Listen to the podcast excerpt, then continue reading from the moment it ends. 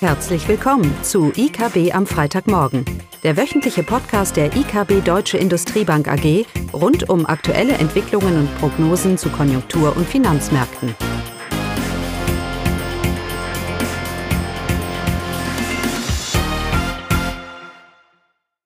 Willkommen zu IKB am Freitagmorgen mit mir, Caroline Vogt. Die Themen heute, ein Jahr Corona und die Zahlen der Woche. Ja, vor ziemlich genau einem Jahr hatten wir in Deutschland den ersten nachgewiesenen Corona-Infizierten. Und damals hat sich sicherlich wohl keiner vorstellen können, welche Verbreitung und Tragweite dieser Virus für Gesellschaft und Wirtschaft hat. Am 4. März letzten Jahres hat das RKI das Risiko für Deutschland noch als mäßig eingeschätzt. Ja, so kann man sich irren, aber wir haben uns sicherlich alle geirrt. Den ersten Lockdown hat Deutschland noch recht vorbildlich gemeistert. Hier ging es vor allem um die Eindämmung mittels Stilllegung des gesellschaftlichen Lebens, Stoppen und Stillstand. Das können wir anscheinend recht gut. Auch war Deutschland bei den staatlichen Hilfen ganz weit vorne und hat hier sicherlich vieles richtig gemacht. So hat die deutsche Regierung eines der weltweit größten Hilfspakete gegen die Folgen der Corona-Pandemie verabschiedet in Höhe von fast 800 Milliarden Euro. Das sind rund 25 Prozent des BIP. Doch äh, von diesen 800 Milliarden Euro wurden bis dato nur etwa 10 Prozent in Anspruch genommen. Und das hat nicht etwa damit etwas äh, zu tun, dass die Unternehmen das Geld nicht brauchen.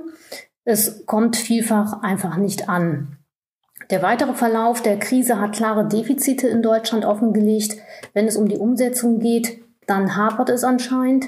Hier sind neben dem Problem bei den staatlichen Hilfen nur stichwortartig zu nennen, das Nicht-Funktionieren der Warn-App, Homeschooling funktioniert nicht, Schutz der Altenheime und natürlich das Impfdebakel, wobei ich hier nicht die Beschaffung des Impfstoffes äh, meine, sondern auch einfach die Anmeldeprobleme, die es hier häufig gibt.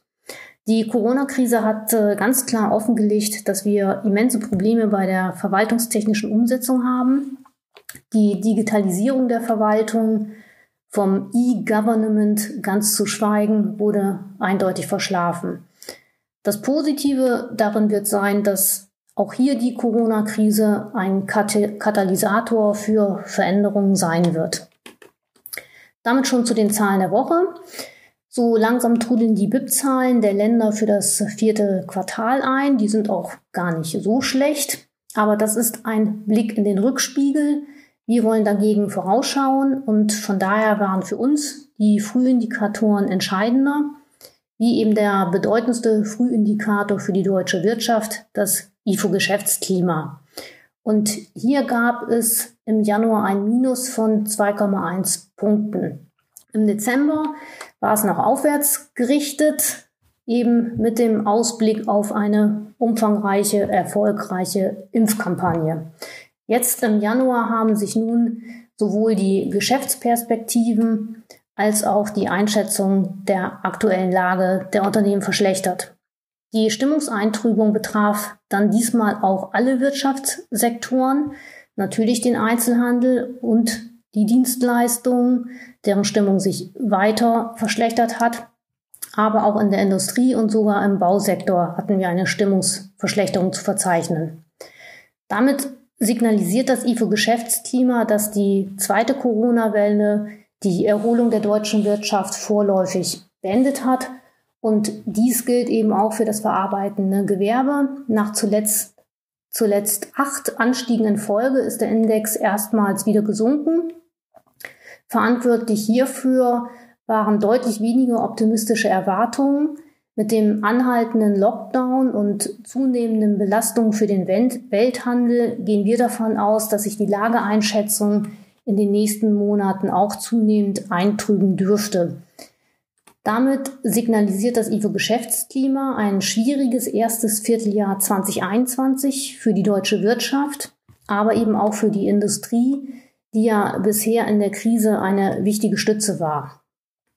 Der Wirtschaftsaktivitätsindex der Bundesbank, der wöchentlich ermittelt wird und veröffentlicht wird, deutet dies bereits auch an. Er verschlechterte sich im Trend weiter und liegt seit der zweiten Kalenderwoche im negativen Bereich und signalisiert damit ebenfalls einen BIP-Rückgang. Es zeichnet sich also immer deutlicher ab, dass im laufenden ersten Quartal das deutsche BIP wieder sinken wird. Der Lockdown zwingt die Konsumenten zum Sparen, das merkt man selber, und der Konsum wird nachgeben. Auch das Konsumklima, das GfGK-Konsumklima hat sich im Januar verschlechtert und deutlich nachgelassen. Zudem Lieferketten sind zwar grundsätzlich intakt auf der Angebotsseite, es gibt aber vorübergehende Beeinträchtigungen. Einige Werke von Automobilherstellern zum Beispiel haben ihre Produktion stark runtergefahren und sind in Kurzarbeit wegen Engpässen bei Halbleitern die zurzeit stark, zurzeit stark nachgefragt werden im Elektronikbereich. Das betrifft Werke von VW und Mercedes. Das ist aber, wie auch der VDA uns gesagt hat, eher ein vorübergehendes Problem, das in ein paar Monaten gelöst sein sollte. Dennoch, äh, das erste Quartal 2021, also, also das laufende Quartal, wird Enttäuschung bringen. Darauf sollten wir uns einstellen. Aber es wird nicht so schlimm wie beim ersten Lockdown im letzten Jahr 2020.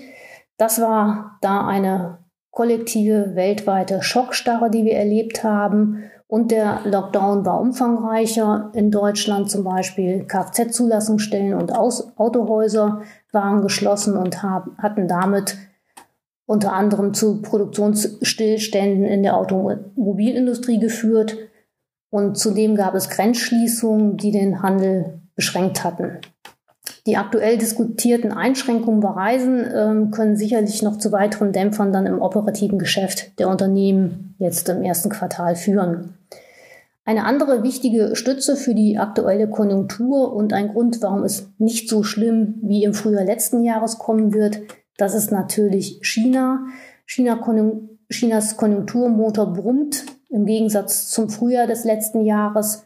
Insbesondere die Industrie in China zeigte bis zuletzt im Dezember starke Zahlen, die vergleichbar sind mit den Zahlen der Vorkrise. Also das erste Quartal wird sicherlich enttäuschen, aber der Rückgang sollte nicht vergleichbar sein mit dem im Frühjahr 2020. Das war, wie gesagt, eine kollektive globale Schockstarre. Zudem bei allen Enttäuschungen, die kommen werden, gilt es grundsätzliche Perspektive zu behalten. Trotz aller Pannen und Verzögerungen bei den Impfungen gehen wir davon aus, wenn die ersten Probleme behoben sind und die Engpässe beigelegt sind, dann wird die Impfverbre Impfverbreitung deutlich an Fahrt aufnehmen und exponentiell zunehmen. Also wenn die Impfungen erst einmal in Gang kommen, dann sollte es tatsächlich schnell gehen und die Wirtschaft wird sich dann auch zügig und vor allem dynamisch erholen. Das haben wir ja bereits im Sommer 2020 erlebt. Also ab der zweiten Jahreshälfte 2021 ist weiterhin eine wirtschaftliche Belebung plausibel. Neue Risiken in Form der Virusmutanten verunsichern natürlich und diese können tatsächlich dazu führen, dass sich die Eindämmungsmaßnahmen und damit die Erholung hinziehen wird. Vielleicht ist dann nicht die Immunisierung entscheidend, sondern Medikamente gegen die Krankheit sind dann sicherlich entscheidender. Aber auch hier sind Pharmakonzerne bereits relativ weit. Also auch in diesem in Anführungsstrichen Worst-Case-Szenario gilt es, Perspektive zu behalten. Was bleibt heute zum Abschluss festzuhalten? Bei allen Problemen und Unsicherheiten es ist doch davon auszugehen, dass der Virus bzw. die Krankheit zu kontrollieren ist. Bis dahin allerdings wird es noch Dämpfer geben, insbesondere im laufenden ersten Quartal. Wir gehen aktuell aber weiterhin von einer wirtschaftlichen Erholung in Deutschland ab der zweiten Jahreshälfte aus. Zudem ist die Corona-Krise ein Katalysator für wichtige Veränderungen und Anpassungen. Ja, damit wie immer ein schönes Wochenende. Das war das wöchentliche IKB am Freitagmorgen. Sie wollen immer über neue Ausgaben informiert bleiben? Dann direkt den Podcast abonnieren. Oder besuchen Sie uns unter www.ikb-blog.de slash podcast.